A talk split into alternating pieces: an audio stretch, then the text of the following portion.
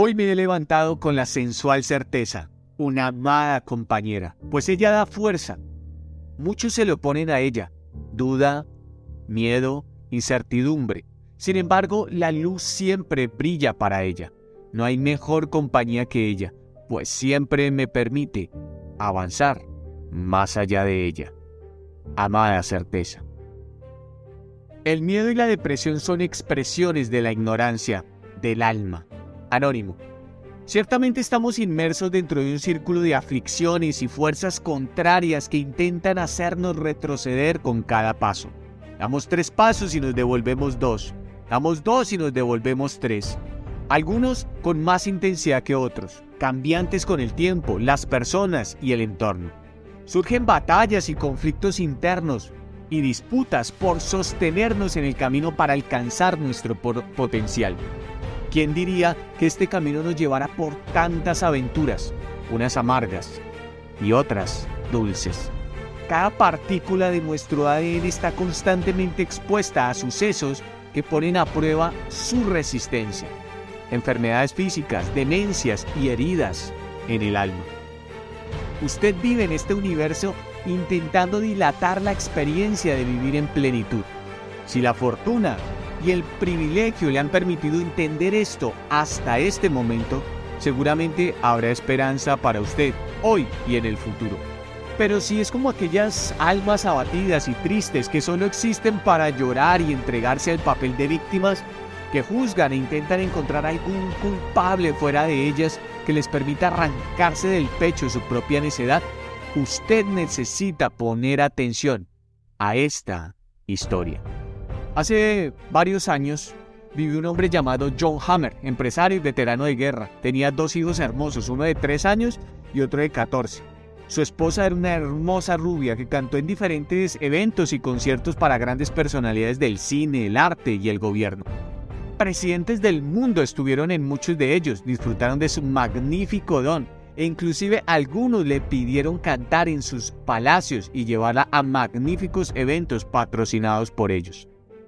Su esposo era su representante y al mismo tiempo dirigía una gran productora de eventos. Todos los cercanos amaban a la familia Hammer. El éxito, la salud y la buena vida los habían llenado por completo. Sin embargo, pocos conocían los inicios de ellos. Es fácil ver las rosas florecer en su máximo esplendor, pero poco nos detenemos a pensar la lluvia y el sol que tuvieron que resistir. En sus comienzos, Hammer trabajaba como ayudante de sonido para una banda de rock emergente de su ciudad natal. Lucy, la que sería su esposa, con 19 años padecía de una enfermedad llamada disartria, un, trastorno para ese tiempo no muy común, donde el sistema nervioso sufría una alteración cerebral y muscular, dificultando el uso y control de los músculos de la boca, la lengua, la laringe o las cuerdas vocales. La vida de Lucy no fue en sus primeras dos décadas nada que alguien quisiera soportar. Fue alejada de la vida normal y cotidianamente fue separada en sus primeros años. No tuvo más amigos que su prima Ellen, que la visitaba el fin de semana, y sus muñecas de granjera que usualmente llevaba todo el día para sentirse acompañada. Su educación tuvo que demandar un esfuerzo enorme por sus padres, quienes eran personas de escasos recursos y vivían de los cultivos que sembraban en su granja de tomates y tabaco. Todos los fines de semana llevaban sus productos al mercado del pueblo y regresaban con escasas monedas que le permitían sobrevivir la semana para volver a iniciar de nuevo. Lucy todos los días utilizaba algunas tablas viejas de la casa para soportarlas sobre algunos ladrillos húmedos que hacían de columnas para lograr una improvisada tarima. Ella tomaba el cepillo de su madre y se imaginaba cantando en las más grandes e impresionantes teatros del mundo. Lucy había visto algunos de estos en televisión, así que ya tenía alguna idea de cómo era.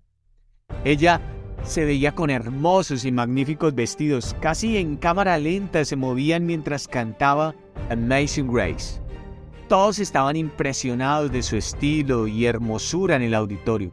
Al final, todos se levantaban, intentando disimular algunas lágrimas de emoción y aplaudiendo con tanto vigor que las paredes y el suelo parecían temblar.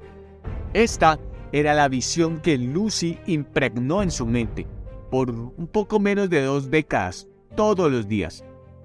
Al final, optó por dejar la tarima de niña y, dibujar lienzos de ella como si fuera una fotografía. Su deseo era una potencialidad intentando expresarse en lo más profundo de su ser, pero su cuerpo decía que no. Ella buscaba caminos para iluminar la grandeza dentro de ella.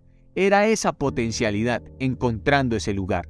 Lucy jamás discutió o renegó su condición de incapacidad, nunca señaló a Dios como culpable o a la vida como su vil enemiga. Esta niña ya de adolescente experimentó la satisfacción plena de haber disfrutado por largos años el privilegio de ser la famosa cantante y estrella, por lo menos en su visión. Por sucesos que pasan en la vida, Lucy encontró un anuncio en el periódico que decía clases de guitarra, canto y baile por dos dólares la semana.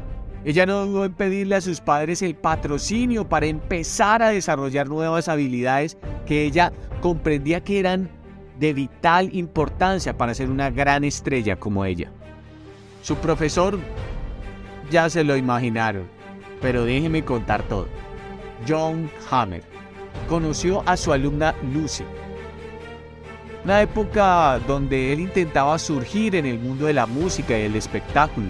No era fácil era un buen auxiliar de micrófonos y luces, pero no lograba abrirse paso en la dirección que él quería. La primera vez que se vieron, John quedó fascinado con la belleza de Lucy. Intentó hablar con ella, pero por supuesto, por su incapacidad no pudieron. Tuvieron que entenderse por señales. Años después dijo John, fue una bendición haberla visto en mis primeros años así. Tuve que aprender a conocerla verdaderamente. Lucy compartió su deseo guardado por años con John.